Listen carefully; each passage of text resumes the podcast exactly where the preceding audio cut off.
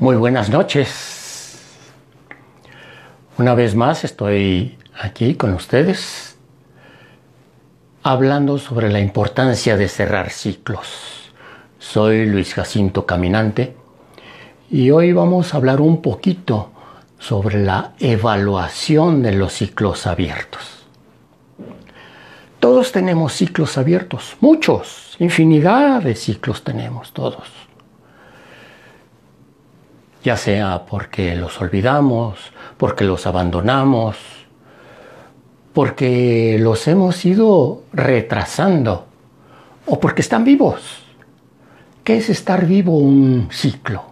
Pues es un proceso que está abierto y que estamos tratando e intentando de llevar a cabo el propósito por el cual fue abierto. Por ejemplo, Estamos en octubre y en diciembre, enero, al inicio del año, es muy probable que, hayamos hecho propósitos. A la fecha han pasado 10 meses y si por ejemplo tu propósito fue ir al gimnasio o correr, pues ya deben verse resultados. Ya puedes asomarte al, espejo y ver tu cuerpo con músculos forjándose o una línea esbelta, fuerza, en fin.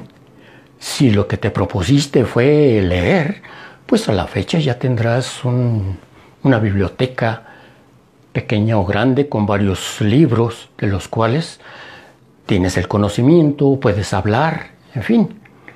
Si tu propósito fue iniciar iniciarte en el arte, pues entonces también podrás asomarte por tu ventana, ver un paisaje y podrás eh, delinear ese paisaje con colores, luces, sombras, brillos, etc.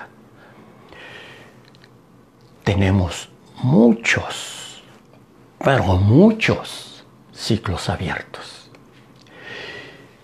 Y yo quiero proponerte, quiero invitarte a que hagas una dinámica.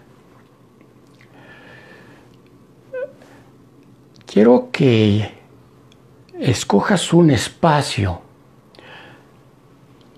te sientes, apagues todos tus aparatos, cierres tus ojos, respires profundo y así, en calma, tomes un cuaderno, una pluma, o te sientes frente o tu computadora y empieces a hacer una remembranza de todos los ciclos que tienes abiertos. No solo de este año, no.